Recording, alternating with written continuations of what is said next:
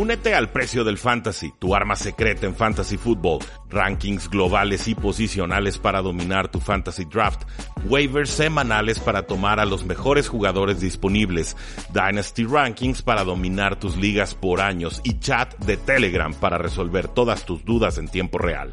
Visita stam.store diagonal precio NFL o da clic al link en este episodio para suscribirte.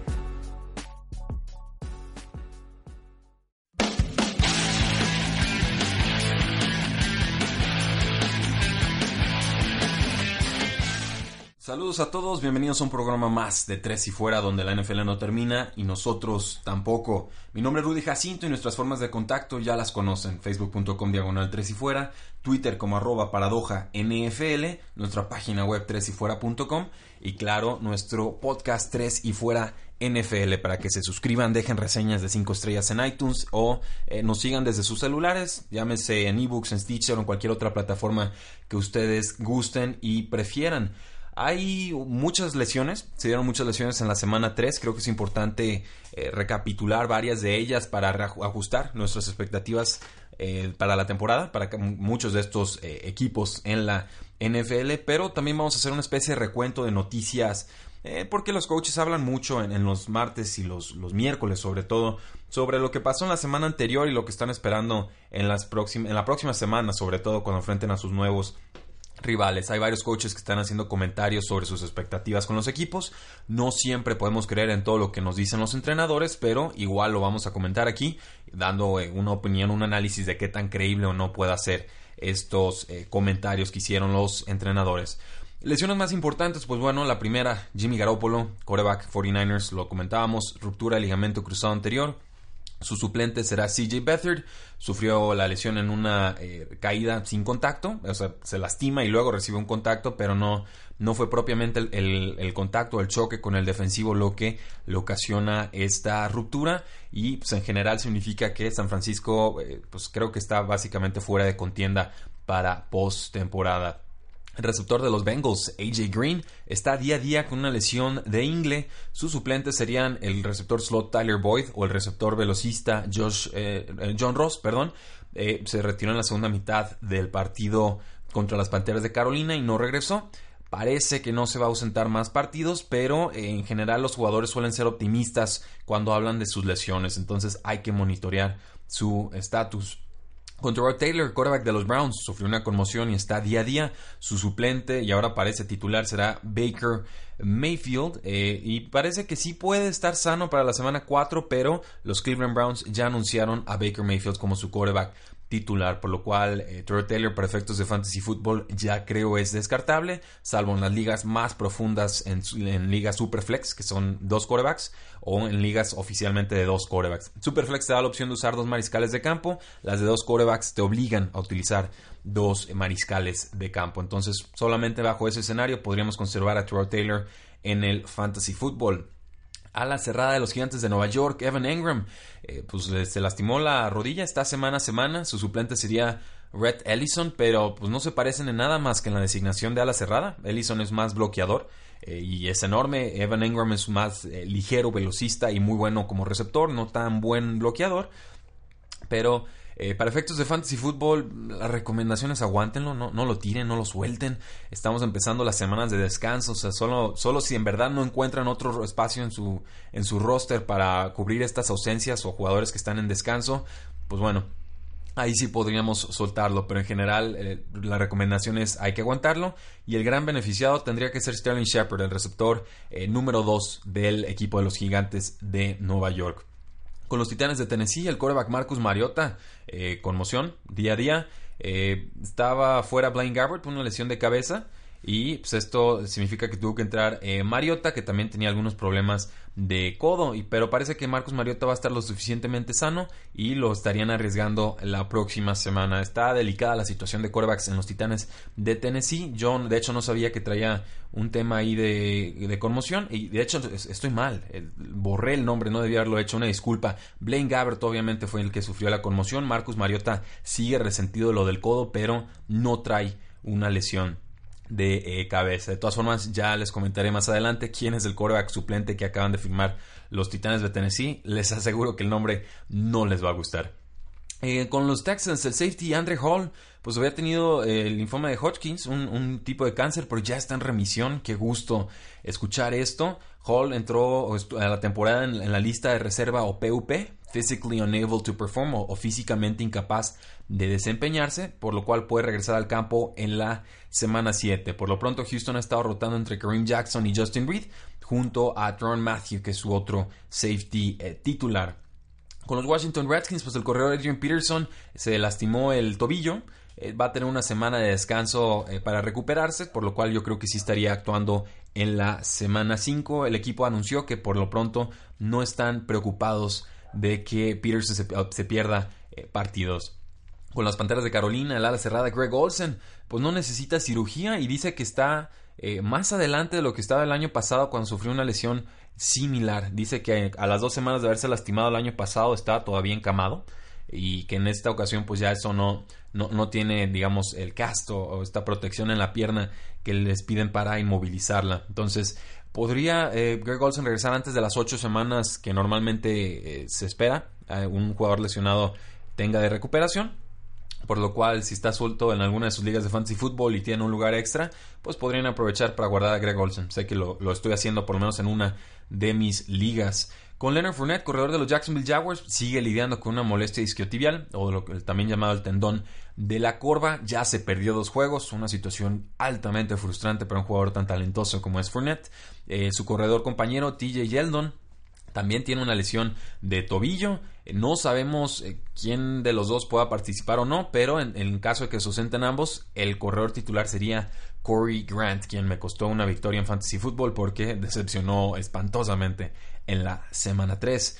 Con los Patriotas de Nueva Inglaterra, el veterano corredor Rex Burkett se ausentó o tuvo que salirse del encuentro en el tercer cuarto por una lesión de cuello, no regresó Hoy nos enteramos que Rex Burkhead fue puesto en reserva de lesionados. estaría perdiendo por lo menos ocho semanas y probablemente el resto de la temporada porque las lesiones de cuello son muy muy delicadas. Esto pone a James White y al novato Sonny Mitchell como los corredores titulares del equipo y eh, también firmaron a Kenyon Barner los Patriotas, un exjugador de las Águilas de Filadelfia. Quizás por ahí ya nos estaban lanzando la pista de que Rex Burkhead no iba a estar sano esta temporada. Una lástima, yo soy un defensor del talento de Burkhead, me fascina, lo tengo en un montón de ligas desde antes que llegara a los Patriotas de Nueva Inglaterra, pero la realidad es que su cuerpo no le ha permitido competir a, alto nivel en esta liga. Es, es una liga muy exigente y desgraciadamente su cuerpo no ha contribuido para que pueda rendir de forma óptima.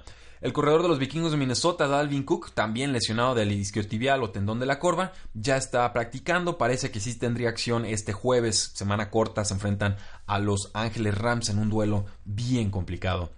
Con los Buffalo Bills, el corredor Sean McCoy progresa bien, según su head coach Sean McDermott. Está todavía día a día y sus suplentes fueron Chris Ivory y Marcus Murphy, pero ahora visitan a los Green Bay Packers y estos dos jugadores, Ivory y Murphy, tendrán el control del backfield si es que McCoy no está listo para eh, visitar a los empacadores de Green Bay. Eh, noticia triste con los Jets de Nueva York una lesión del liniero defensivo Muhammad Wilkerson, lesión de tobillo, ya se sometió a cirugía el domingo pasado y se espera que se pierda el resto de la temporada. Mike McCarthy lo llamó o lo describió como una lesión significativa y pues va a cumplir 29 años. Eh, Mohamed Wilkerson había firmado un contrato a corto plazo, eh, ahora sí que esperando firmar por más dinero el próximo año. Desgraciadamente pues tendrá que volver a firmar un contrato de este tipo la próxima temporada porque cuando llegas con lesiones al off-season, los equipos te hacen ofertas a la baja. Un problema fuerte para una defensa promedio de los Green Bay Packers. Con los Rams, pues bueno, noticias de sus cornerbacks. Primero con Marcus eh, Peters. Ya aún no han descartado a Marcus Peters para la semana 4 y esto sorprende porque los primeros reportes indicaban que estaría fuera de 2 a 4 semanas. Entonces, eh, yo no creo que vaya a jugar contra los vikingos de Minnesota, sinceramente, sobre todo en una semana corta pero si no lo han eh, anunciado como problema multisemanal, o sea, de múltiples semanas, quizás no sea tan serio como pensábamos en un principio. Por otro lado, con Akib Talib, eh, a él sí fue, va a ser sometido a una operación de tobillo y pues estará fuera algunas eh, semanas. Yo creo que tal vez se va a perder entre 4 a 6 semanas, por lo cual los suplentes Sam Shields, Nickel Robbie Coleman y Troy Hill tendrán que compartir con Marcus Peters en el otro lado de la posición de cornerback. Entonces por ahí hay duelos explotables para los vikingos de Minnesota, sobre todo con Stephon Diggs y con... Eh, ah, se me está escapando el nombre, con Adam Thielen. Con los Falcons, pues lo habíamos dicho, el safety Ricardo Allen sufrió ruptura de tendón de Aquiles contra los Santos de Nueva Orleans, tercera lesión importante de los Falcons en ese costado del eh, balón. Se suma la de Keanu Neal en la zona profunda del campo y la verdad no veo cómo puedan reemplazar a este importante jugador. Por ahí siguen los rumores de que podrían hacer un trade por el safety Earl Thomas con los Seattle Seahawks. Recuerden que eh, Bob Quinn es el, ex, bueno, un ex coach defensivo de los Seattle Seahawks, sobre todo de la secundaria.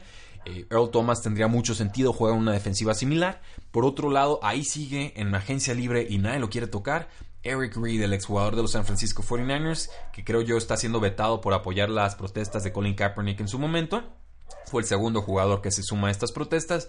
Talentoso, debería ayudarle a algún equipo de la NFL, pero primero tienen que animarse.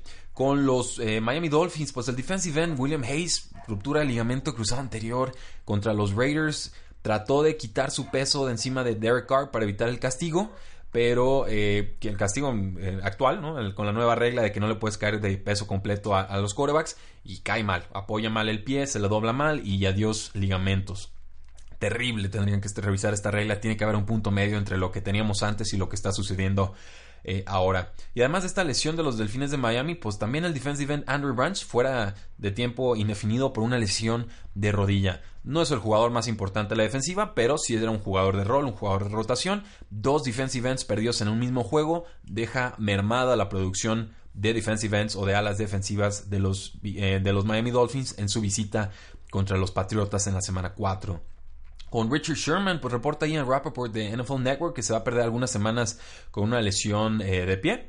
Eh, parece que es una lesión de grado intermedio, ni, muy severa ni muy leve, pero hay muchos problemas en la secundaria de los 49ers en estos momentos y ya sumado a lo de Jimmy Garoppolo, pues se imaginarán cuál es la perspectiva del equipo a futuro. Muchas notas sobre las Águilas de Filadelfia. Primero, el receptor Alshon Jeffrey ya fue dado de alta por los médicos para eh, recibir contactos o, poder jugar Ahora dependerá de los entrenadores si se lo permiten o no contra Tennessee esta semana. Cuando está sano y cuando no está limitado, es un receptor número 2 para efectos de fantasy fútbol, con potencial al receptor número 1. Es un talento bien importante, un jugador al que yo respeto mucho también las lesiones lo suelen aquejar bastante. Eh, si tenemos Alshon Jeffrey en nuestras ligas de fantasy fútbol, hay que entender que lo vamos a tener fuera varias semanas, pero que cuando juegue probablemente lo haga de buen nivel. Creo que en general aumenta la perspectiva ofensiva de las Águilas de Filadelfia, sube a Carson Wentz, sube a Zach Ertz, le va a dar más espacio en el slot al receptor Nelson Agalor. El que creo que va a salir afectado sería el Dallas Goddard, el ala cerrada de la Universidad del Sur de Dakota, ala cerrada número 2 del equipo, que por fin brilló la semana anterior, pero Creo que sobre todo producción en zona roja se le estaría robando al Sean Jeffrey. En el backfield de las Águilas de Filadelfia, Jay y Darren Sproles todavía están día a día. Se espera que ambos regresen para el domingo si no tienen algún contratiempo. Ajay se debe convertir en el corredor número uno del equipo, pero Darren Sproles también tuvo una participación importante en la semana 1. Por ahí tuvo alrededor del 40% de los toques de balón en el backfield. La semana pasada fue Corey Clement y Wendell Smallwood quienes se repartieron labores en ese, en ese backfield y obviamente eh, sobre todo el valor de Smallwood va a verse afectado si es que estos jugadores Ajay y Darren Sproles regresan al campo. Con los Cincinnati Bengals, pues la posibilidad de que Joe Mixon regrese esta semana contra los Falcons, en la semana 4, se sometió a una operación de rodilla muy leve, lo que se llama un, knee scope, pero que es de lo menos invasivo que te pueden realizar, pero todavía no está segura su eh, participación. Según el reporte, Joe, eh, Joe Mixon se siente mucho mejor y está ansioso de regresar al campo con los Osos de Chicago. El receptor novato Anthony Miller había tenido una, tuvo un hombro izquierdo dislocado, un tema que lo ha quejado desde colegial. Tuvo que retirarse dos veces del encuentro eh, contra, que fue contra los Arizona Cardinals y después de la segunda vez pues ya no, no volvió al campo. Se perdió toda su temporada 2014 en la Universidad de Memphis con problemas de hombros y también ha tenido problemas en el hombro eh, derecho. Entonces es, es, algo recurrente, hay que manejarlo con cuidado. Está día a día, yo no creo que juegue esta semana. Con los Santos de Nueva Orleans, hijo, la lesión eh, importante. Cornerback Patrick Robinson, reserva de lesionados por una lesión de tobillo, se va a someter a operación esta semana. Y es poco probable que regrese este año. Eh, tiene daño porque tiene lastimados los ligamentos y es el peor escenario para un defensivo de la secundaria. Estaba jugando creo que de forma aceptable y lo va a tener que reemplazar PJ Williams en quien no confío tanto. Entonces va a haber problemas en esta defensiva que creí podía ser aceptable este año para ayudarle a Drew Brees y, y han tenido un mal inicio de campaña. Con los Colts, pues el corredor Marlon Mack se perdió la semana 3 y ninguno de los corredores de los Colts hicieron mucho para relegarlo a su regreso. Entonces, si Marlon Mack juega en la semana 4, debe hacerlo como titular. Con los Texans, el receptor Bruce Ellington reserva de lesionados por una lesión discotibial o tendón de la corva. Eh, muy recurrentes las lesiones de Bruce Ellington, desgraciadamente. Necesitan receptores los, los Texans. Tienen a DeAndre Hopkins de un lado, tienen a Will Fuller del otro y, y no hay más. Eh, necesitan quizás que el novato Kiki Kauti, también lesionado de isquiotibial, se regrese al slot y que esté sano. Pero eh, creo que Ellington sí estaría regresando hacia el final de la temporada. La pregunta es si va a ser demasiado tarde para el futuro, eh, aspiraciones, las futuras aspiraciones de los Houston Texans en los playoffs. Contra Taylor, pues bueno, les comentamos, ya debe estar sano para la próxima semana. No creo que regrese al emparrillado mientras Baker Mayfield sea titular. Eh, los empacadores de Green Bay tienen un lastimado al, right tackle Brian Bulaga. Se tuvo que retirar del juego los Washington Redskins por una lesión de espalda. No regresó al juego. Eh, tuvo que terminar el partido Jason Spriggs, que no es tan bueno, pero eh, esto es preocupante porque Aaron Rodgers está cojeando, está lastimado la rodilla y perder a tus tackles no es una buena receta para mantenerte sano. Con los Colts, el tackle derecho Joe Haig fuera algunas semanas por una lesión de tobillo. Ya tan perdieron a Jamarcus Webb el resto de la temporada y significa que los Colts están usando a su tercer tackle en esa posición. Debe estar fuera varias semanas Joe Haig, por lo cual JJ eh, Watt debe estarse relamiendo los bigotes con el duelo que va a tener contra los Colts en esta semana 4. Y por último, el, cornerback de slot, pegado a la línea de los Jacksonville Jaguars, DJ Hayden, fuera semana a semana por una lesión de dedo gordo del pie. Se perdió la semana 3, está en seria dudas para la semana 4. Su suplente fue Tyler Patmon, de quien no les puedo comentar mucho, sinceramente, porque es la primera vez que leo ese nombre. Estas son las lesiones más importantes que se han dado en la semana 3 de acción NFL. Ahora vamos con eh, noticias generales, lo que ha estado saliendo en los medios, perspectivas de los equipos y demás.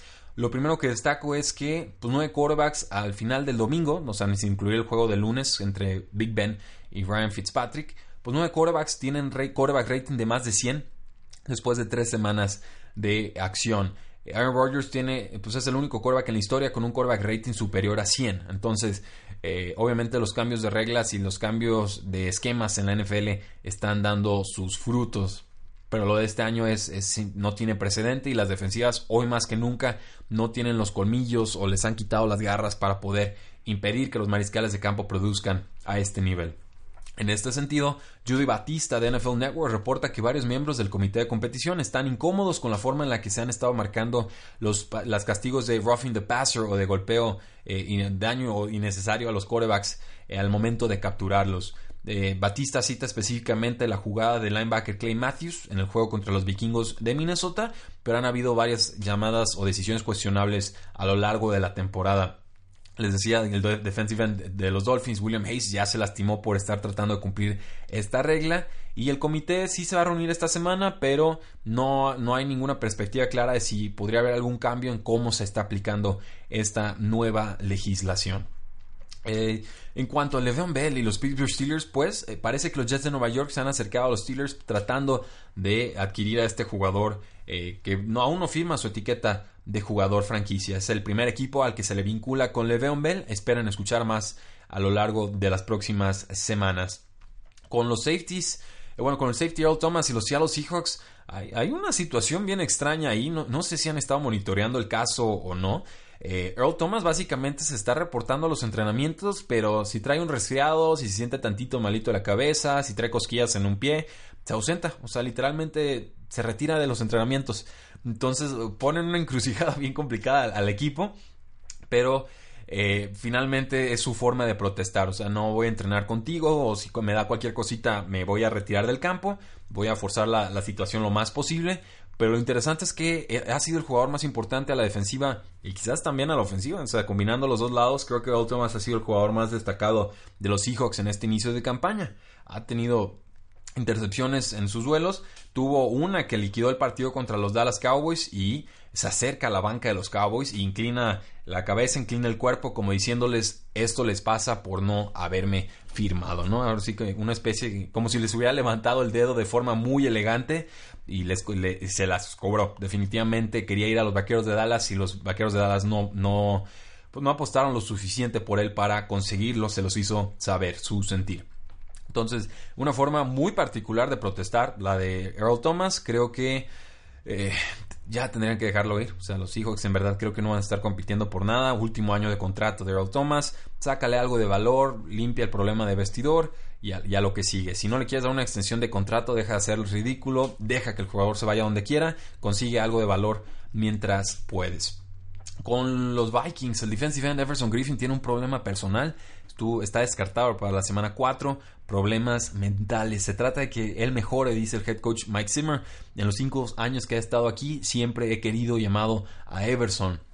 Eh, el problema aquí es que le, creo que le sacó la pistola a alguien y amenazó con dispararle. Y, y, habían dicho que en las últimas semanas este defensive end, Everson Griffin, no se había comportado de forma normal. Entonces, ojo ahí, podríamos estar viendo un caso de CTE, este, este, este problema craneoencefálico preocupante, ¿no? Del daño de tantos golpes a la cabeza, pero no quiero especular de más, no ha salido más información.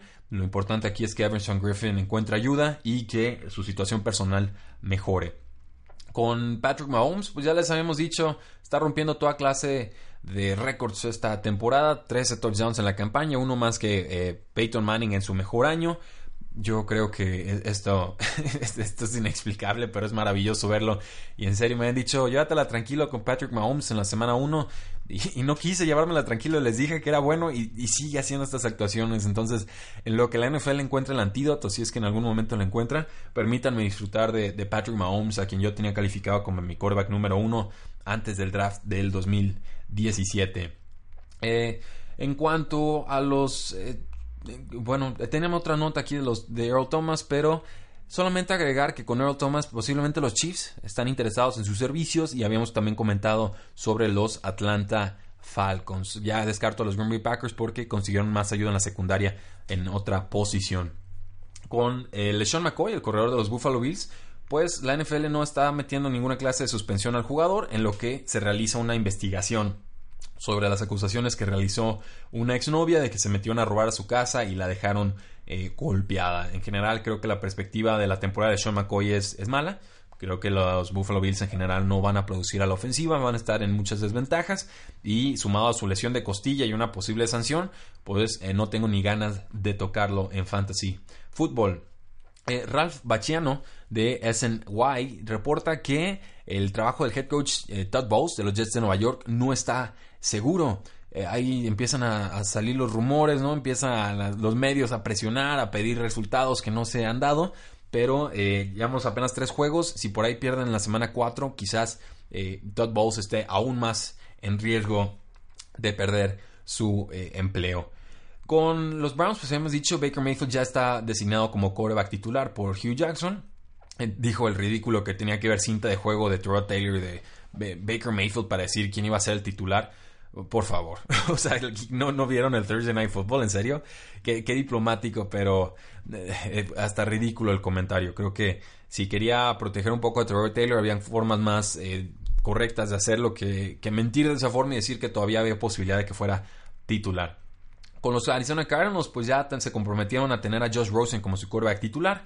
Insisto, me pareció desgraciada la forma en la que lo metieron a jugar contra los Osos de Chicago con todo en contra. El resultado fue predecible, intercepción y se acaba el partido pero eh, sí creo que le puede dar un nuevo auge a la ofensiva de los Arizona Cardinals. Los grandes beneficiados deberían de ser David Johnson, Larry Fitzgerald y sobre todo el ala cerrada Ricky Seals Jones, que es el, el segundo con más targets en el equipo de los Cardinals. Creo que si se vuelven más efectivos esos pases, podría ser uno de los que más brillen en esta segunda fase de la ofensiva de Arizona. Con los Tampa Bay Buccaneers, pues parece que Ryan Fitzpatrick se va a mantener como titular en la semana 4. No se ha anunciado oficialmente, pero eh, en una semana corta, porque jugaron el lunes, creo que lo más correcto sería mantener a Fitzpatrick en la titularidad. Con los Packers, el cornerback Bashad Breeland, exjugador de los Washington Redskins, pues estuvo coqueteando con varios equipos, es una realidad, como que nadie le llenaba el ojo. Finalmente se decanta por los Green Bay Packers, contendientes al Super Bowl y no sabemos todavía por cuánto dinero, que sabemos era un, tema que estaba preocupando a Bashad Breeland. En la pretemporada, quienes recuerdan, él firmó con las Panteras de Carolina y después le anularon el contrato porque se cortó, tuvo una cortada en sus vacaciones, eh, en, en, el pie, se le infectó y quedaba fuera de combate por varios meses. Entonces me da gusto que pudiera firmar con un equipo, aunque fuera en la semana 3. Va a estar acompañado por los novatos Jaire Alexander y Josh Jackson, ambos cornerbacks, el cornerback de segundo año Kevin King y el veterano Traymond eh, Williams, una presencia veterana la de Bashad Breeland que le va a caer de lujo a los empacadores. Con los Titans, pues, eh, trataron de tener una práctica, un entrenamiento con Matt Moore, ex quarterback de los Miami Dolphins, y se la rechazó. Esto es muy extraño, es muy raro que un quarterback que no tiene trabajo rechace una prueba o un entrenamiento con con un equipo, pero Matt Moore lo, hizo, no, no me explico por qué, sinceramente quizás no le gustaba la idea de irse a, Tennessee, no lo sé. Se decantaron por el quarterback Austin Davis, que estuvo un rato con Los Ángeles Rams y que pues si tienen que ver si tiene que ver acción en el campo los Titans no, no creo que hagan demasiado. Entonces mantente sano Marcus Mariota por el bien de tu equipo. Con los 49ers pues estaban también realizando entrenamientos con Tom Savage el ex quarterback de los Houston Texans, eh, uno de los quarterbacks menos móviles en la historia de la NFL, en serio, tiene los pies de plomo, pero con plomo sobre plomo sobre plomo. Pero eh, no pudo entrar al roster de los Santos de Nueva Orleans, no entró al roster de 53 jugadores en este offseason. CJ Beathard va a ser el titular, pero de todas formas hay que encontrar un suplente, posiblemente sea Tom Savage con los Broncos de Denver. Ojo a esto, los equipos empiezan a sentir que le pueden pasar a la defensiva de los Broncos de Denver, que ahora la mejor forma de atacarlos es por aire y pasarles en primeras y segundas oportunidades. Eh, Derek Carr tuvo mucho éxito pasándoles, completó 29 de 32 pases. Joe Flaco tuvo 224 yardas y un touchdown en la primera mitad del juego en el, en el domingo pasado. Acabó con 277 yardas y un touchdown. Eh, Flaco incluso dijo que pudieron haber lanzado el balón 55 veces en su victoria contra los Denver Broncos. Entonces, problemas en la secundaria de los Denver Broncos. Creo que solamente el cornerback de slot es el que estaría cumpliendo de forma más adecuada. Eh, de aquí, pues por ejemplo, Pete Carroll, el head coach de los Seattle Seahawks, pues desfasó a Rashad Penny en sus planes ofensivos la semana pasada. Dice que todavía lo van a incorporar, que están buscando formas de usarlo en la ofensiva. Chris Carson tuvo 32 toques de balón para 102 yardas. Rashad Penny tuvo apenas 3 acarreos y estuvo involucrado en un fumble que no se le contabilizó a él, pero pues obviamente se debe a una falta de comunicación. Recordar que Rashad Penny tuvo un dedo fracturado en la pretemporada y esto también afectó su tiempo de preparación. Con los vaqueros de Dallas, que no van a realizar cambios importantes a la ofensiva, dice Jason Garrett, que no se va a dedicar él a mandar jugadas, que no le va a quitar su rol al coordinador ofensivo Scott eh, Linehan. Creo que esto es un error. Creo que no está funcionando la ofensiva. No creo en los receptores. Dak Prescott cada vez me preocupa más. La línea ofensiva no está sana. Y sobre todo no le están lanzando pases al corredor Ezekiel Elliott. Lo están queriendo desgastar por tierra. Y creo que usarlo por aire le daría mayor auge a esta ofensiva. Entonces, si dicen que no van a cambiar nada, creo que esto eh, solo indica mayores problemas para los eh, Dallas Cowboys a futuro. Los Cowboys han anotado apenas 41 puntos en tres juegos, la menor cantidad para iniciar una temporada desde 1990. Tienen apenas 4 touchdowns en esta campaña y Dak Prescott ha lanzado para menos de 200 yardas en 9 de sus 11 juegos. O sea, no está funcionando esto para nada. Jason Garrett fue el que mandaba jugadas con el equipo del 2007 al 2012 antes de ceder ese rol a Bill Callahan y a Linehan. Con eh, volviendo al tema del Todd Bowles, el head coach de los Jets de Nueva York, él sí va a hacer modificaciones ofensivas en la toma de decisiones, se va a encargar, bueno, más bien en la defensiva, se va a encargar de la defensiva o de mandar jugadas defensivas cuando estén en situaciones de dos minutos o en hurry ups.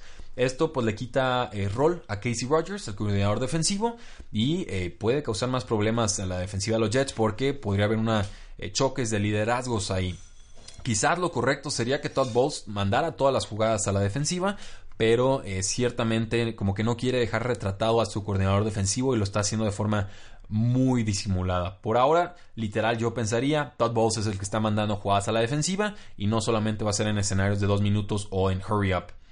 Con Gronkowski, eh, pues se confirmó, confirmó el mismo Gronkowski que era cierto que había amenazado con el retiro. Los Patriotas trataron de mandarlo a los Detroit Lions y dijo, si no juego con Tom Brady, yo me retiro a los emparrillados. Le creyeron los Detroit Lions, le creyeron los Patriotas de Nueva Inglaterra y eh, pues este jugador de 29 años ha indicado que no, no tiene pensado jugar mucho más tiempo en la NFL. Eh, anuló de forma efectiva su cambio a los Detroit Lions y creo que esto es bueno para los Patriotas porque si de por sí no están funcionando, imagínense cómo estarían sin eh, Rob Gronkowski en el campo.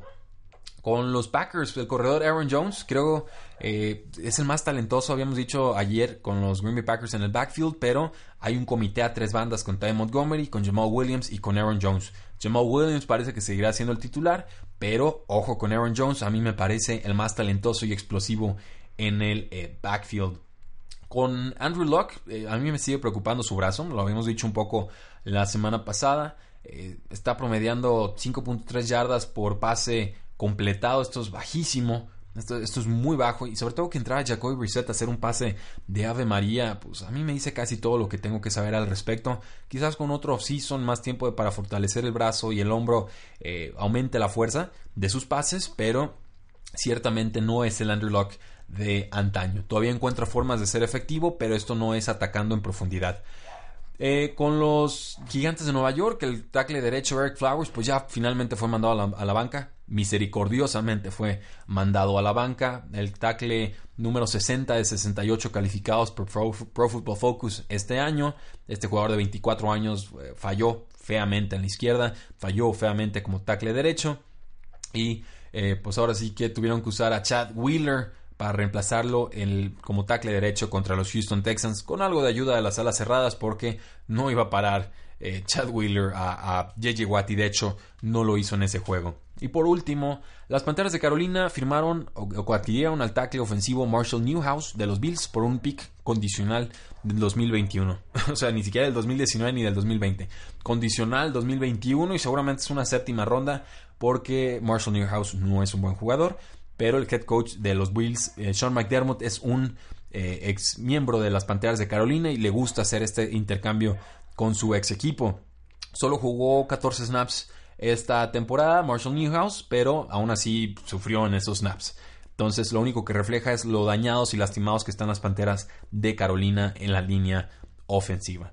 De mi parte sería todo. Muchas gracias por habernos acompañado. El día de mañana van a tener otro programa con nuestra previa para el Thursday Night Football entre los Ángeles Rams y los Vikingos de Minnesota. No olviden seguirnos, facebook.com diagonal 3 y fuera, Twitter como arroba NFL, 3 y fuera.com y nuestro podcast 3 y fuera NFL que cada vez llega a más regiones, hay gente de Chile que lo descarga, gente de Colombia que lo descarga, gente de Perú, gente de España, de Estados Unidos, de México. La verdad, qué gusto y qué honor poder llegar a todos sus dispositivos electrónicos. Muchas gracias, cuídense, disfruten la semana, la NFL no termina y nosotros tampoco. Tres y fuera.